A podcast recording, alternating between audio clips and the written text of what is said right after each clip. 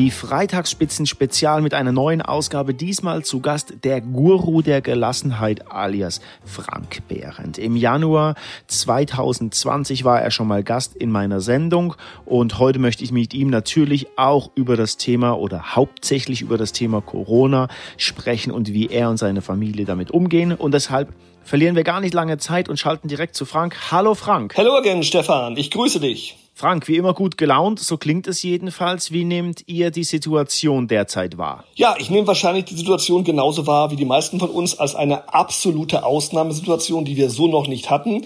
Insofern große Herausforderungen, viele Thematiken, die wir bearbeiten müssen und viele Herausforderungen. Aber ich bin sicher, gemeinsam und mit positiver Energie vor allem werden wir es schaffen, diese Krise zu überstehen und neu durchzustarten. Jetzt bist du auch als der Guru der Gelassenheit bekannt. Ähm, gelingt dir das auch jetzt? Ja, das gelingt mir auch jetzt. Das gelingt mir aber deshalb, weil ich eine grundsätzliche positive Lebenseinstellung habe. Und diese Lebenseinstellung ist, dass ich mich jeden Tag freue, überhaupt am Leben zu sein. Und äh, mein Lebensglück ist nicht abhängig von irgendwelchen materiellen Werten. Ich bin sehr dankbar, eine wunderbare Familie zu haben.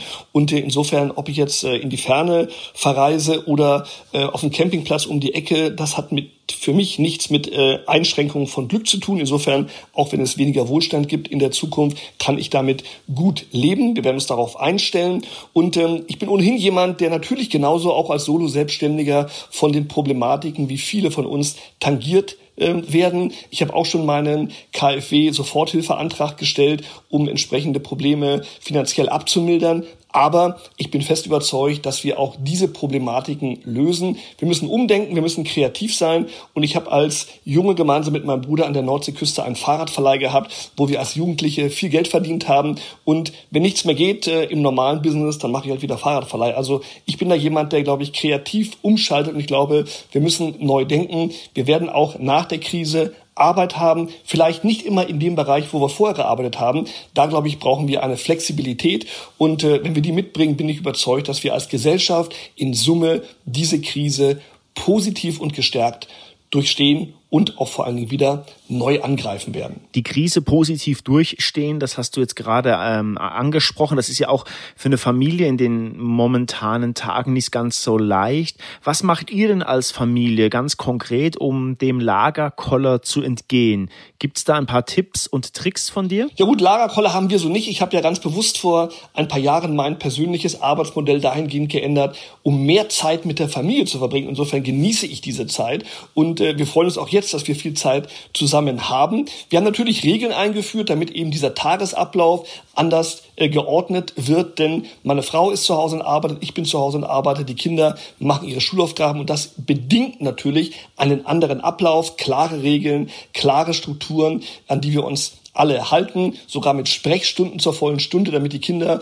entsprechend auch wissen, wann sie die Eltern erreichen und die Eltern auch mal ordentlich und in Ruhe arbeiten können. Das klappt aber sehr gut und neben Pflichten haben wir genauso auch positive Momente in den Tag integriert. Also eigentlich wie bei einem guten Workshop, wo es ja auch mal Inspiration und mal eine Pause geben muss. Das haben wir auch und nach der ersten Pilotwoche klappt das sehr, sehr gut und wir können sagen, Haken dran.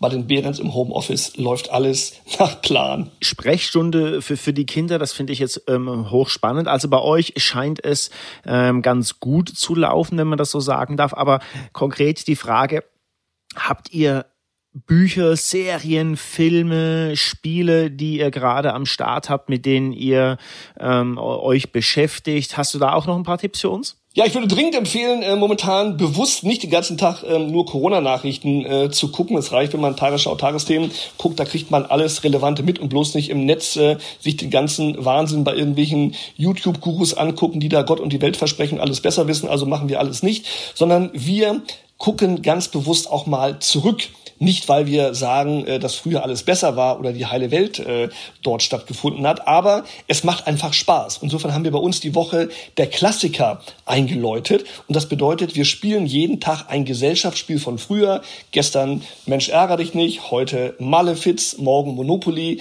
Da arbeiten wir uns entsprechend durch. Wir lesen jeden Tag ein Buch von früher, eine Geschichte von früher. Aktuell Pippi Langstrumpf. Und ich finde, von Pippi Langstrumpf als fiktionaler Figur kann man sehr, sehr viel lernen, denn egal welche Herausforderung es für sie, für Tommy und Annika gab, Pippi hatte immer eine kreative Lösung und hat mit Mut und Fantasie immer etwas zum Guten gedreht. Und ich finde, davon kann man lernen.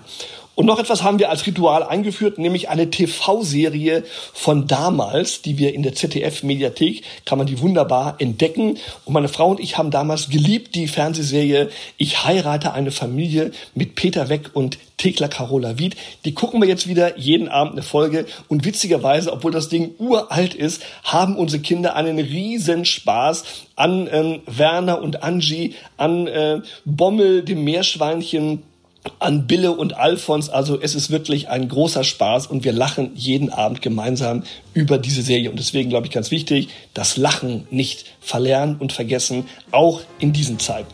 Gemeinsames Lachen beziehungsweise das Lachen nicht ganz zu vergessen oder gar zu verlernen.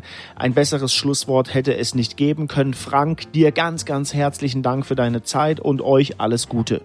Ja, sehr gerne, Stefan. Bleib auch gesund und alle da draußen, bleibt gesund, bleibt positiv. Ich bin sicher, wir werden diese schwere Zeit gemeinsam überstehen und werden gemeinsam mit positiver Energie neu durchstarten.